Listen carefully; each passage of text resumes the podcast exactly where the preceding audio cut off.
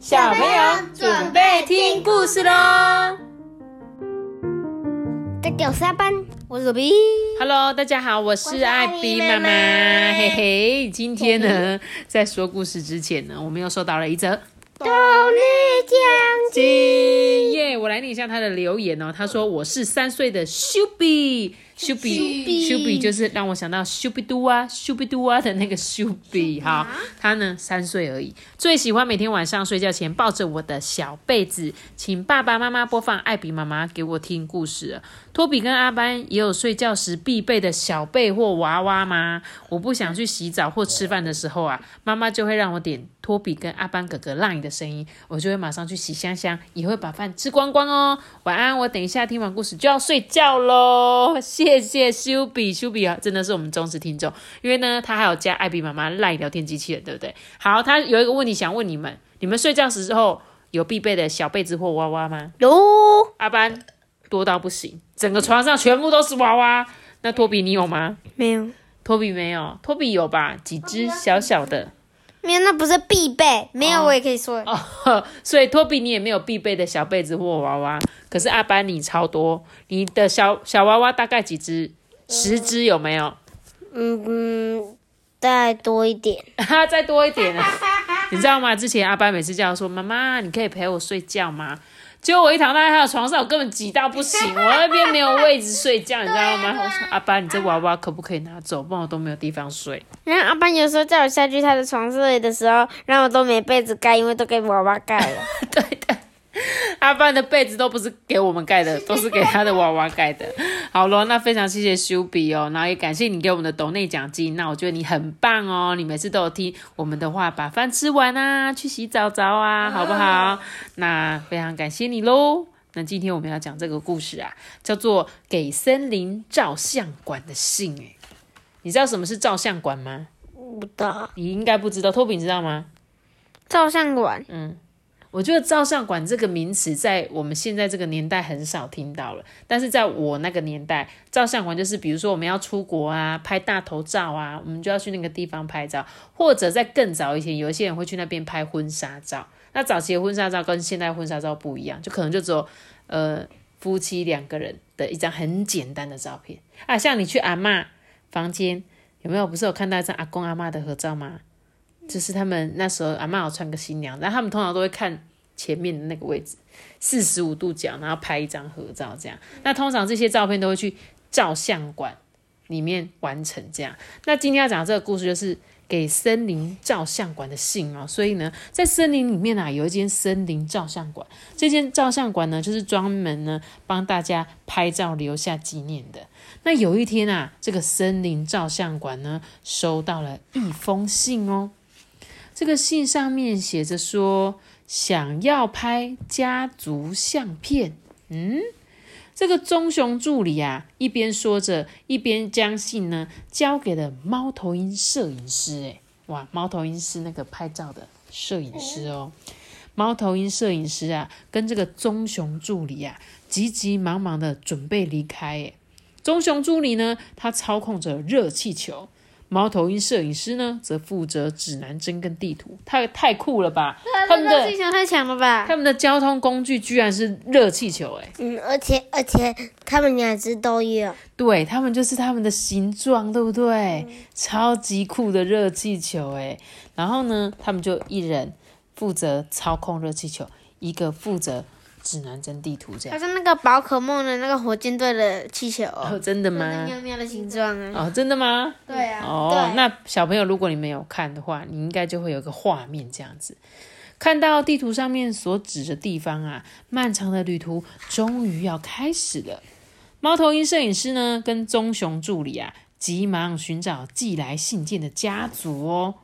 嗯，这时候呢，他们拿着这个信啊，首先遇到了谁？这个麋鹿，对，就是那个，这个算是麋鹿吧。嗯，然后是公鹿，对不对？因为它的脚比较大，这样子。他们这个这个还是是，这是大炮与小恶魔里面的那个鹿。哦，对对对对哇塞！你们为什么你们讲的卡通我都不知道？好吧，希望小听众知道。宝可梦就是没有像你们那么熟啦。对，然后这个棕熊助理啊，一遇到这个迷雾先生，就拿着这个信问他说：“哎，请问想要拍家族相片的信是你寄的吗？”结果这个迷雾说：“哦，不是呢。嗯，那你知道是谁寄的吗？呃，我来帮帮你。但如果我们也有一张家族相片，那就太好了呢。所以呢，怎样？棕熊助理跟猫头鹰摄影师就帮他们咔嚓拍了一张他们的家族照。哎，哦，我们家族珍贵时刻都记录在相片里了。谢谢你，哎，我觉得你们可以到那边看看哦，也许会找到寄信的家族哦。接着他们走到了，问到这是牦牛吗？是不是？他就一样啊。这个猫头鹰摄影师就问他说。请问一下，想拍家族照片的信是你寄的吗？咦，不是呢。呃，那那你知道是谁寄的吗？呃，我来帮帮你。但如果我们有一张家族相片，那就太好了呢。所以呢，猫头鹰摄影师咔嚓帮他们拍了一张家族照片。好可爱啊！我们家族珍贵的时刻都记录在相片里了，谢谢你诶。嗯，我觉得你可以去那边看看，也许会找到寄信的家族哦。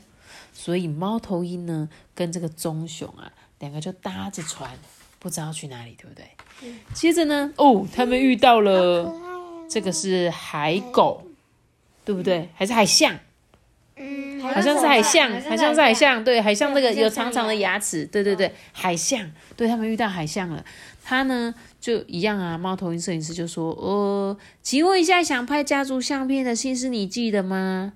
哎，不是哦，那那你知道是谁寄的吗？哦，我来帮帮你，如果我们也有一张家族相片，那就太好了呢，咔嚓。好可爱哟！有没有好可爱？他们怎么那么高追？啊，小朋友，如果有机会，你去借这本故事书，你会看到每一个动物他们的家族照片，对不对？然后呢，这个海象就是我，我们家族的珍贵时刻都记录在相片里了，谢谢你。呃，那你到那边去看看吧，也许会找到寄信的家族哦。所以呢，他们离开了这块冰冰的。冰冰的那个平地，对不对？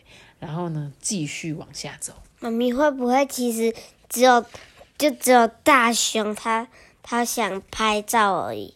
只有大熊还是那个猫头鹰？大熊，大熊想拍照。嗯哼，为什么？你觉得？因为他一开始说他想拍家族相片。哦，那个是他收到了，应该是收到那个写信的人写的，所以他们现在在找这个写信的人。所以呢，他们就去一趟很长很长的旅途。所以呢，他们一开始先到这里，有没有？嗯，这个是驼鹿的家。所以我们第一个遇到那个是驼鹿，诶，它的脚很特别。接着呢，他来到了这个射牛的家族。第三个呢，他来到了海象家族，对不对？他说呢，虽然见到了许多动物的家族。但是还是找不到寄信的家族诶，即使是如此呢，猫头鹰摄影师啊，跟棕熊助理，他们还是没有放弃哦。他们接着要准备去其他的地方，他们有遇到白海豚家族、海豹家族，还有北极熊家族、雪貂、北极旅鼠家族，还有独角鲸家族、雪兔家族。咪 咪越来越可爱了，是不是很可爱的？独角鲸诶。独角鲸是那个海唯一一个有那个硬角的海底生物诶。什么是硬角？就是很硬的角。很硬的角，像头上那个硬。对对对对对。我知道，像独角仙那种，对不对？好酷哦！独角鲸家族诶，我都没看过这种鲸鱼。然后他们去过这么多地方，最后终于找到了。原来这个信啊，是小北极狐寄的诶。猫头鹰摄影师啊，跟棕熊助理呢，赶紧准备要帮他们拍张照了。他还很专业，还带这个打灯的，超酷的。这时候棕熊助理说：“呃，请往这边哦，来喽，我要帮你们拍照喽。”然后咔嚓，嗯，我们家族的珍贵时刻都记录在相片里了，真的很感谢。北极狐奶奶啊，充满感激的对猫头鹰摄影师还有棕熊助理道谢哦。那一个晚上啊，北极狐奶奶跟小北极狐呢睡得很熟很熟，但是北极狐奶奶到了早上却没醒过来嘞。你看，只剩下小只的小朋友了，对不对？奶奶怎么了？死掉了吧？对，奶奶应该是离开了，所以他才会这么想要拍一张合照，因为他想要把他的画面永远留在相片里。猫头鹰摄影师呢，跟棕熊助理啊，陪着伤心的小北极狐，哇，他还陪伴着他，哎，他还这样子搭他的肩说：“没事没事，我们陪着你。”而且他们还一起欣赏极光，因为他们现在正在北极哦。猫头鹰摄影师啊。靠近小北极狐呢，小心翼翼的说：“哎，你要跟我们一起走吗？”小北极狐啊，默默的点头。哎，妈咪，你看这个机关是狐狸，真的耶！北极狐奶奶，真的哎，哇！奶奶怎样现身了？现身在天空里，这样。于是呢，这个棕熊助理啊，操控着热气球，并且大声的说：“好，准备要出发喽！”接着啊，就赶紧沿着原来的路呢回去了。感觉很多本故事就会有人死掉，然后就用隐藏的方式出现，像是大兵临望也是啊。对，没错，没错，他们就是。就是呢，它通常会让它出现在天空里面，对不对？我们常常说的，啊，你想念它，你就抬头看看它嘛。如果问为什么这么急着回来的话，是因为他们想要赶快看到自己的家人呢。爸爸，爸爸，爸爸回来了吗？爸爸，爸爸。而且呢，他们啊还要介绍一位新家人哦。在这个重要的时刻啊，一定需要某一个东西，你知道是什么吗？家族相片。哈，看这边哦，来哦，我们要拍照喽！咔嚓，对，就是家族相片。猜对了，你在就这本这个照相簿里面，你有没有觉得很特别的地方？有啊，就只有它是一只蓝而已。它是小小白比北北小雪狐，北极小狐，对不对？小北极狐。小北极狐对，所以呢，你看哦，虽然他们一家人都是猫头鹰，对不对？但是却有一只狐狸在那边跟他们拍照，你有觉得很奇怪吗？有。可是呢，而且他们也不会吃它，它不会吃它。呃，可是呢，他们其实就是一个家族啊，因为猫头鹰呢，它邀请他。跟他一起生活。那我刚刚其实有稍微看一下这本故事的作者，他其实呢，他说他想要借由这一本故事书，想要献给那一些他可以用爱接纳那些没有血缘关系的人。所以呢，他是打从心里的尊敬。而且觉得他们那些人就是很感谢跟尊敬他们，因为世界上就像是假设这个小北极狐，我没讲错吧？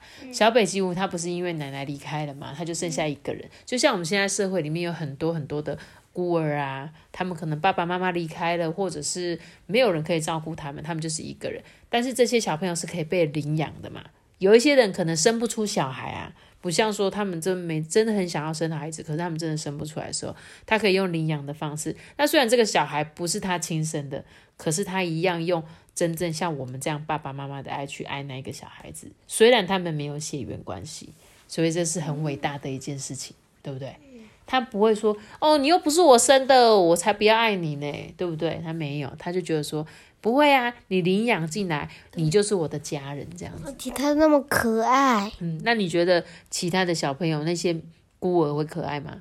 嗯，还好吧。嗯，怎么会这样？可爱啊，怎么会还好？就是每一个人出生在这个社会上，就是有不同的样子。那不要说是外表长得可爱或漂亮，有时候内心也是很漂亮的。